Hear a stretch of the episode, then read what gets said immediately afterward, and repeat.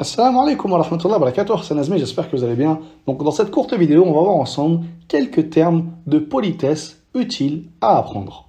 Donc pour dire merci, on dira shukran. Shukran.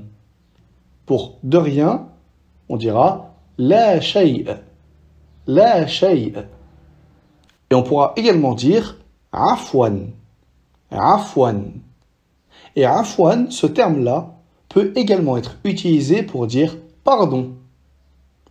Ensuite, pour dire désolé, on aura trois manières. On dira uzran, ou bien ma'ziratan, ou bien asifun.